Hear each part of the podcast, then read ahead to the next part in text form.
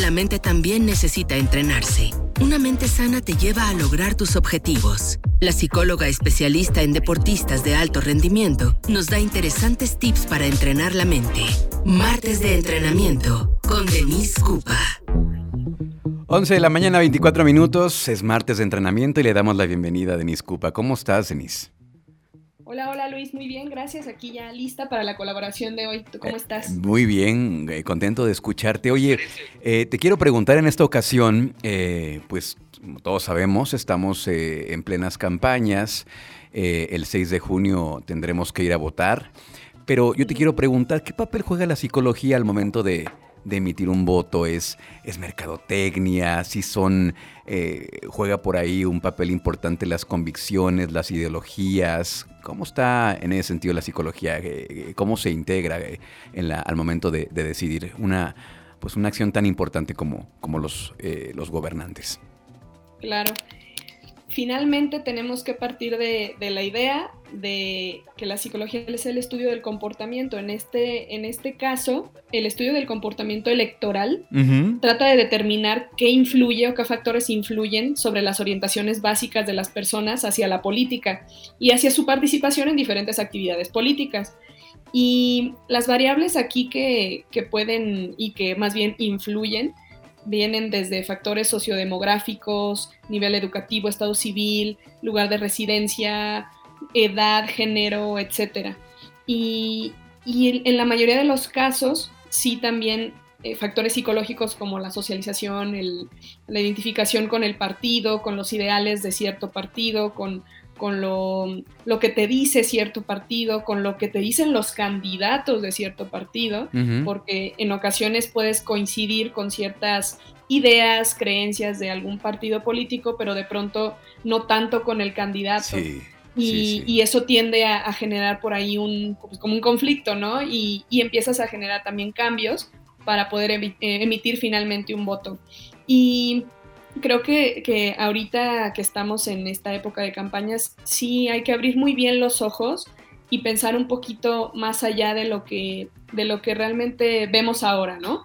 Si todo, todo el comportamiento electoral, el, emitir el voto, está basado en las necesidades que tienes como persona, en la realidad actual que tienes como persona, y, y, que por eso, por ejemplo, puede haber una persona que toda su vida votó por X partido pero de repente cambió algo de manera abrupta en su vida actualmente y está volteando a ver otro partido que nada que ver, ¿no? Con, el que había votado toda su vida y lo puede cambiar.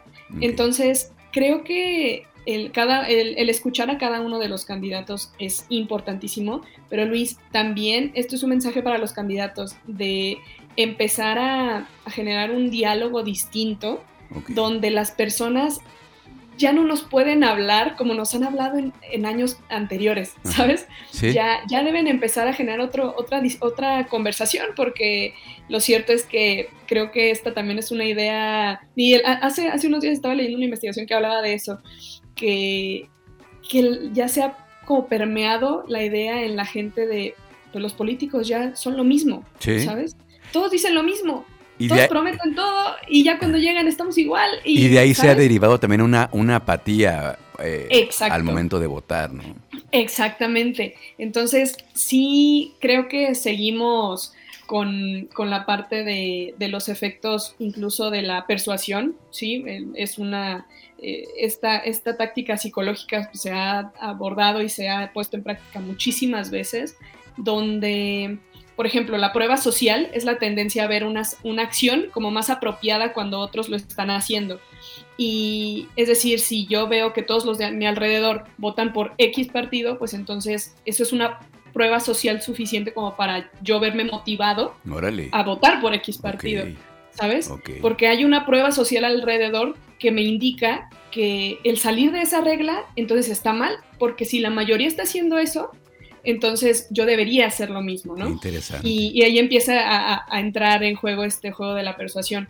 En otros casos puede ser que igual, una misma situación donde todos a tu alrededor van a votar por el mismo partido, pero tú, de acuerdo y con base en tus necesidades, tu realidad actual, etcétera, más bien ves que es necesario votar por otro partido contrario totalmente a ese de tu alrededor, ¿no? E intentas de pronto influir en, la decisión de voto de los de, los de tu alrededor, ¿no? Y bueno, ya luego ya vienen varios conflictos y otras, otras discusiones, ¿no? Pero que la simpatía, por ejemplo, el, uso de, de, determinadas fotografías, determinadas eh, posturas, diálogo, conversación que, que, vemos en redes sociales cuando te topas a los candidatos en la calle o lo que sea. La simpatía también, eh, pocas personas se sorprenderían al saber que por regla general suele suceder que decimos sí a las peticiones de alguien que conocemos y nos gusta. Es decir, que, que, que, si una persona que, que, llega te habla bonito, es amable, es, es simpático, y, hace una buena conversión contigo, pues de pronto también puede influir en tu decisión de voto. Y por eso es que en las campañas, pues obviamente eh, integran estas visitas a casas, a colonias, a mercados, eh, donde empiezan a, encontrarse con la gente y, y, buscando ese efecto, ¿no? Pero, híjole, creo que ya ahorita las campañas van mucho más allá, ya las personas ya hay, vamos, de cierto modo se sigue cayendo en, ese, en esa parte, pero creo que todavía, creo que ahorita a estas alturas ya, ya, ya exigimos como, como sociedad otra cosa, ¿sabes? Ya no es nada más ven y sonríeme y dime que estás ahí para servirme, lo que sea, ya dime otra cosa, o sea, dame propuestas, ¿cómo, cuál es tu plan de acción? No solamente me prometas, ¿cuál es tu plan de acción real? ¿Cómo lo vas a llevar a cabo? ¿Cómo eh, vas a empujar esa agenda que traes? Y no nada más venir y hacerme mil, mil promesas que ya otros ya me han hecho anteriormente. Oye, yo lo ponía en Twitter cuando comenzaban recién las campañas y yo lo comparaba con esta situación de cortejo, ¿no? Cuando eh, estás buscando a una chava o a un chavo quedando bien o saliendo, pues todo es, todo es color de rosa. Y, y ahorita estamos también en esta situación donde nos están cortejando eh, los candidatos. Eh, y, coincido contigo, coincido contigo en esto de que pues ya necesitamos otro tipo de discurso, eh, acciones concretas, como tú dices. Y, qué importante lo que decías también del papel que juega tu entorno más cercano en lo que tú puedas decidir al momento de votar, ¿no?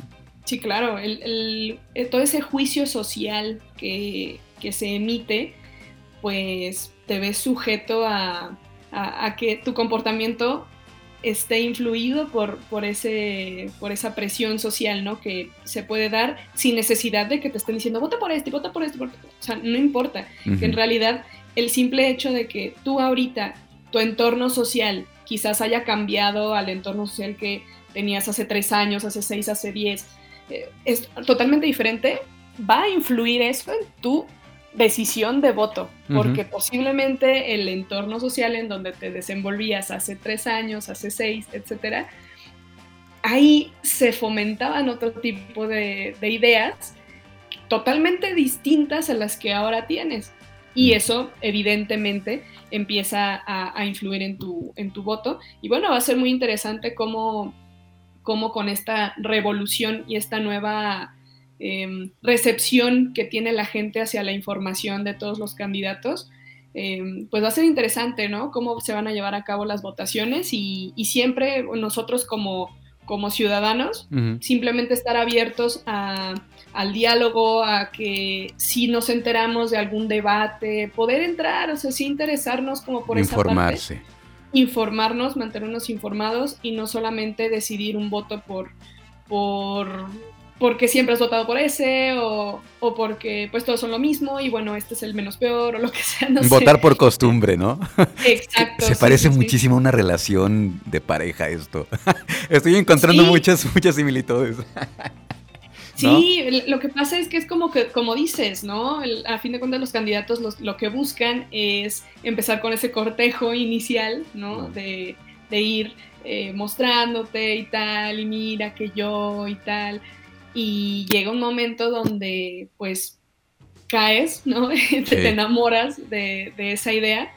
Y lo feo es, es después ver que pasó tiempo y ver, y ver que, bueno, desencantarte. esa, esa promesa pues no, no se cumplió y la gente termina muy lastimada, muy herida. Y por eso hay también tanto enojo eh, socialmente ahora, donde dices, pues no he visto realmente ningún cambio, no, no pasó nada.